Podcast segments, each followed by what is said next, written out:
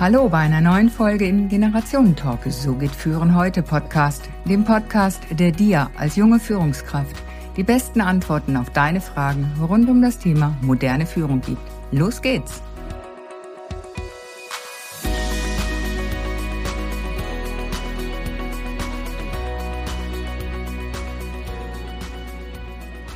Ich verstehe die jungen Menschen einfach nicht mehr. Geht es Ihnen auch so, geschätzte Hörerinnen und Hörer? Ist die Generation Z, also die Jahrgänge 1995 bis 2010 etwa, wirklich so anders, dass wir keinen Draht mehr zu ihr finden? Dieser Frage ist mein heutiger Gast nachgegangen.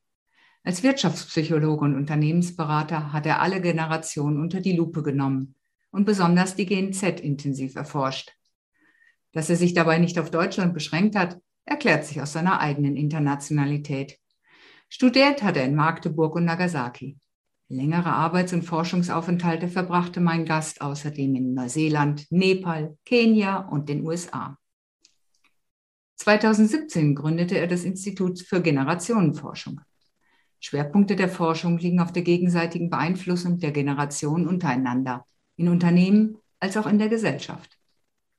Als Buchautor lässt er jeden Interessierten an seinen Forschungsergebnissen zur Generation Z teilhaben. In professionellen und fundierten Vorträgen begeistert er das Publikum durch verständliche und praxisnahe erfrischende Erläuterungen. Die Referenzliste ist vielfältig. Mit seiner Unternehmensberatung berät er mit seinem Team Vorstände, Geschäftsführer und Topmanager diverser Unternehmen sowie öffentliche Einrichtungen, Politiker und Spitzensportler. Und damit sage ich herzlich willkommen, Rüdiger Maas. Vielen Dank, herzlich willkommen. Schön nimmst du dir Zeit, Rüdiger, für einen kurzen Austausch und Impulse für unsere Hörerinnen und Hörer. Heute machen wir das mal kurz und demnächst noch mal etwas länger. Ja, was findest du eigentlich persönlich an der Generationenforschung so spannend, Rüdiger? Also so spannend finde ich, dass vieles noch gar nicht so richtig erforscht worden ist. Mhm. Und ich bin eigentlich, seitdem ich ähm, das Institut auch gegründet habe, immer der Frage nachgegangen, gibt es überhaupt Generationen? Gibt, darf man das überhaupt? Darf man überhaupt über 12 Millionen Menschen pauschal oder überhaupt pauschalieren oder äh, pauschal irgendwelche Attribute zuschreiben. Wo gibt es da Grenzen und, und wo gibt es da Chancen, weil es da natürlich alles Mögliche auf dem Markt gibt. Da gibt mhm. es seriöse und unseriöse Anbieter und schnell gab es die Generation XYZ und ähm, ich wollte wissen, ob das, ob das so stimmt. Auf der einen Seite, auf der anderen Seite als Unternehmensberater habe ich eine Zeit lang fast täglich von Unternehmern gehört, genau das, was du jetzt vorgetragen hast, dass es einfach keiner mehr versteht und was ist da los. Und das, das hat mich begeistert und gesagt, was, was ist da dahinter? Mhm. Und ähm, also für mich ein hochgradig spannendes Thema, eine Mischung zwischen Soziologie und Psychologie an der Stelle. Mhm. Ja, ich finde es auch mega spannend. Und als ich angefangen bin, mich damit zu beschäftigen, habe ich auch gemerkt, naja, es gibt irgendwie so unterschiedliche Einteilungen von den Jahrgängen her, dass sich die Soziologen da anscheinend auch nicht so ganz einig sind, immer wo man die Grenzen zieht. Und für mich dann auch die Fragestellung, ja, was ist eigentlich eine Generation und macht es Sinn, die Menschen da in Generationen einzuteilen? Wo kann es helfen und wo kann es aber auch vielleicht dann einfach einengen und hinderlich sein, weil wir ja doch letztlich Individuen gibt. Kannst du da irgendwie sagen, wo es Sinn macht? Also ja, äh, Individuen bleiben wir in jeder Generation. Mhm. Es macht aber auch in einer gewissen Weise schon Sinn, wenn man die Grenzen kennt, die Grenzen der Generationenforschung oder auch die Grenzen dieser Einteilung. Also bestimmte Dinge sind zum Beispiel gar nicht messbar. Also wenn ich jetzt immer höre, die Generation Z sei politischer, dann muss ich sagen, nee, also Politik, Politikverständnis ist gar nicht so einfach messbar oder, oder ob jemand religiös ist, ob jemand ähm, nachhaltiger ist. Das ist nicht einfach so über einen Fragebogen messbar. Wir haben da oft die Attitude-Behavior Gap. Das heißt also, dass, dass Leute dann sozial erwünschte Antworten in gewissen Generationen ähm, ähm, ähm, als, als sie dann wirklich ähm, agieren. Zum Beispiel, wenn man jetzt fragt, würdest du eher Bio kaufen, dann würden die Jüngeren sagen, ja. Wenn sie dann vor der Kasse stehen, ist es aber dann oft gar nicht so der Fall. Das ist jetzt nur ein Beispiel. Mhm. Dann was, was, was viele falsch machen, die machen einfach Umfragen, wo sie alt mit jung vergleichen. Natürlich ist es ein Unterschied, wenn ich einen 18-Jährigen mit einem 40-Jährigen vergleiche. Dann kann ich jetzt nicht sagen, die Generation Z ist so und die Generation X und Babyboomer und Y ist so, weil ich vergleiche in dem Moment ja alt mit jung. Das heißt, ich muss Datenmaterial immer gleich halten. Das heißt, ich müsste 18-Jährige heute vergleichen mit Antwortverhalten von 18-Jährigen damals. Und jetzt merkt man schon, damals gab es gar nicht so viele äh, Studien, weil die Begriffe noch gar nicht so da waren. Und das sind solche Dinge, mit denen beschäftigen wir uns intensiv. Wir haben zum Beispiel jetzt äh, während der Corona oder seit, der, seit Beginn der Corona-Pandemie alle zwei Wochen bundesweit und auch in der Dachregion, also wir haben auch äh, Schweiz und äh, Österreich mitgenommen, bundesweit alle zwei Wochen ähm, komplett die ähm, ähm, ähm repräsentativ immer Umgef äh, um, Umfragen gestartet, um rauszubekommen, gibt es da bestimmte Mechanismen oder bestimmte Dinge, die tatsächlich generationsspezifisch sind und nicht mehr altersspezifisch. Mhm. Ein Beispiel. Die Jüngeren haben in unseren Umfragen immer wieder äh, angegeben, dass sie die Maßnahmen richtig und sinnig finden. Also selber Verzicht auf Partys und so weiter und so fort. Das sind äh, eigentlich untypische Merkmale für eine junge Generation, die ja im Endeffekt genau ein Partyleben ist und eigentlich oft rebelliert. Und dann haben wir gesehen, ja, das sind Generationsspezifika. Das sind Dinge, die die Generation Z auch noch in 10 oder in 20 Jahren beibehalten wird, eher regelkonform oder regeltreuer zu sein während die Älteren da immer äh, mehr diese Dinge hinterfragt haben und das haben sie auch in der Jugend mehr gemacht. Also da sind ein paar Dinge, die haben wir festgestellt, aber es ist nicht so einfach, wie, wie es immer oft dargestellt wird.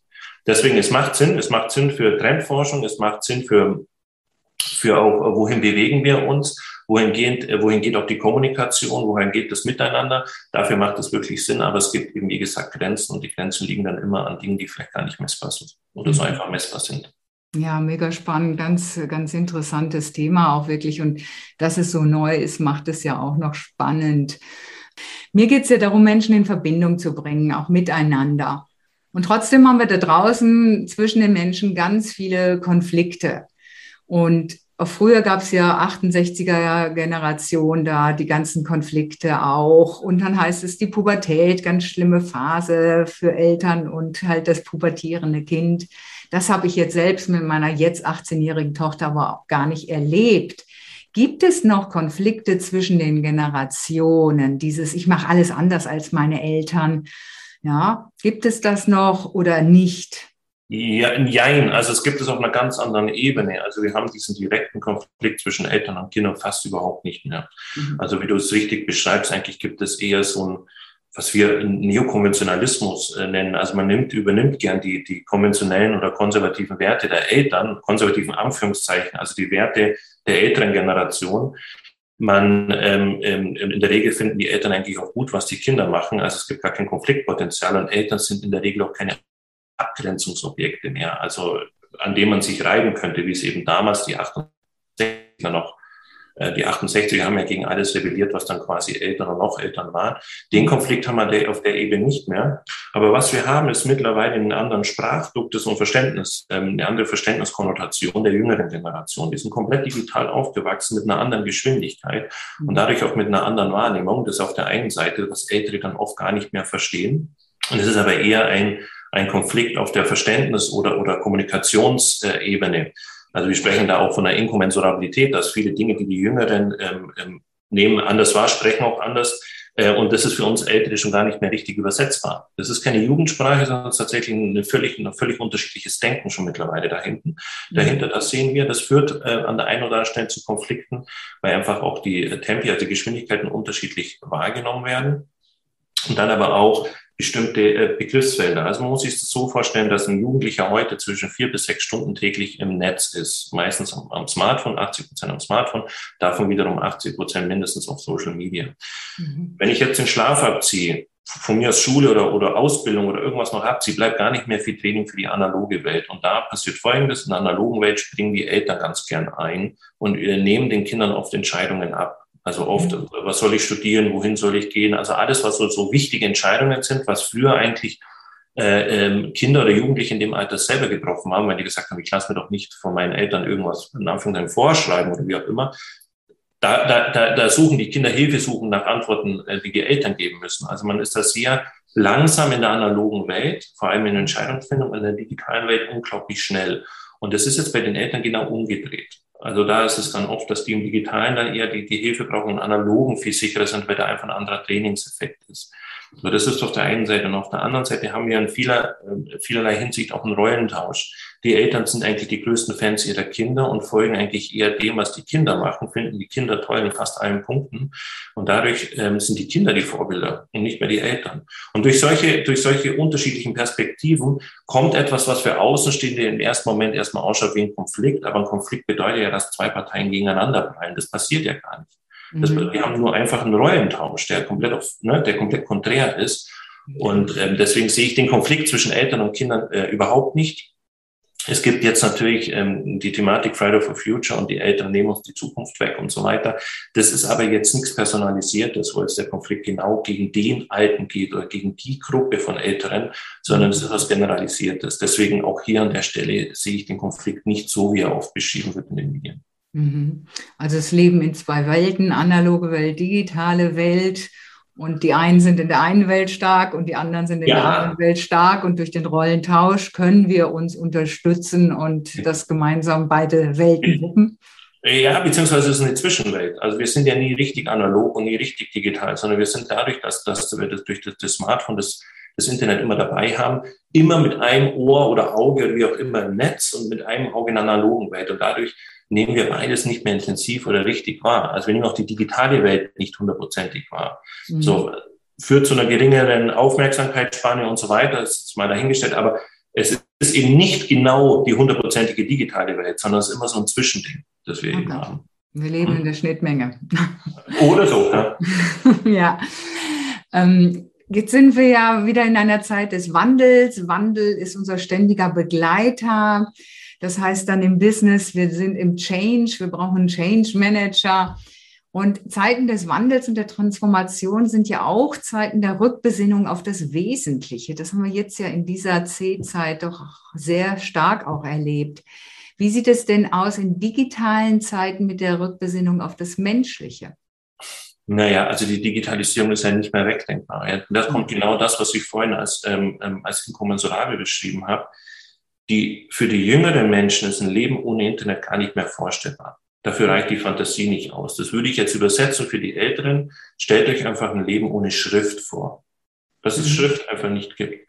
Da merkt man schon, da kommt man an die Fantasiegrenze, weil es dann komplex wird. Weil ohne Schrift funktioniert ja erstmal für uns fast gar nichts, weil in irgendeiner Form sogar Programmieren läuft über Schrift. Also so muss man sich das vorstellen. Deswegen die Rückbesinnung auf etwas, was ich mir gar nicht mehr vorstellen kann, ist erstmal schwer.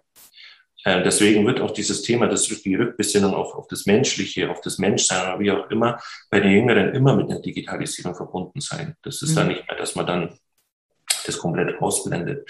Während die Eltern natürlich auch so ein Leben kannten, ne, wo man einfach mal Stille oder, oder, oder ja, ähm, ohne digitale Dinge mal innegehalten hat, fällt es den Jüngern natürlich viel, viel schwieriger. Das ist nicht so einfach, wenn ich damit aufgewachsen bin, wie, wie eine dritte Hand, die mir dann einfach weggenommen wird. Das beschäftigt mich dann erstmal, wenn da irgendwas fehlt.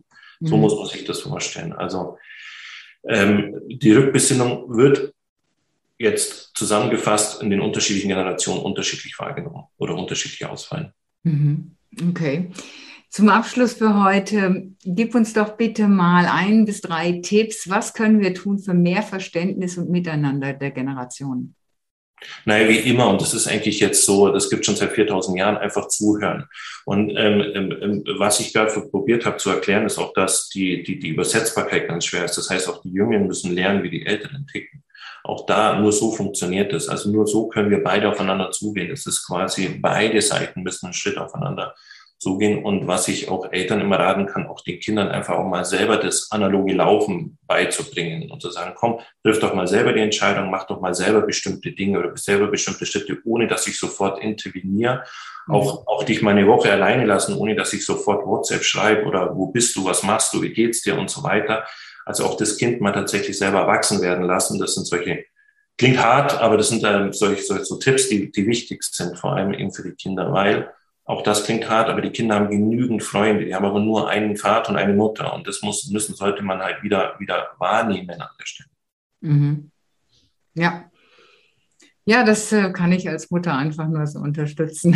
Die Kinder, den Kindern etwas zutrauen, sie selber machen lassen, entdecken lassen, erleben lassen, weil dadurch werden wir groß und im Miteinander einfach wirklich mehr zuhören. Wir haben zwei Ohren und einen Mund. Und ich denke, da ist das Zuhören einfach wichtig und das wirklich neugierig sein aufeinander und verstehen wollen, den anderen verstehen wollen auch. Ja, vielen Dank in diesem Moment erstmal für deinen Einblick in das das Generationenthema. Bald geht es schon weiter mit nächsten Fragen und Anregungen aus dieser Generationenwelt. Sei wieder dabei, wenn Rüdiger und ich uns da weiter austauschen. Und er hat sich fürs nächste Mal auch noch eine Überraschung ausgedacht. Also es lohnt sich wirklich. Vielen Dank, Rüdiger. Gerne.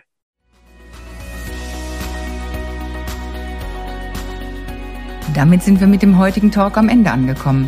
Danke, dass du wieder mit dabei warst. Und damit du auch das nächste Mal wieder die besten Tipps bekommst, bewerte bitte noch den Podcast. Am besten mit einem Klick auf Proven Expert. Den Link findest du in den Show Notes. Bis zum nächsten Talk.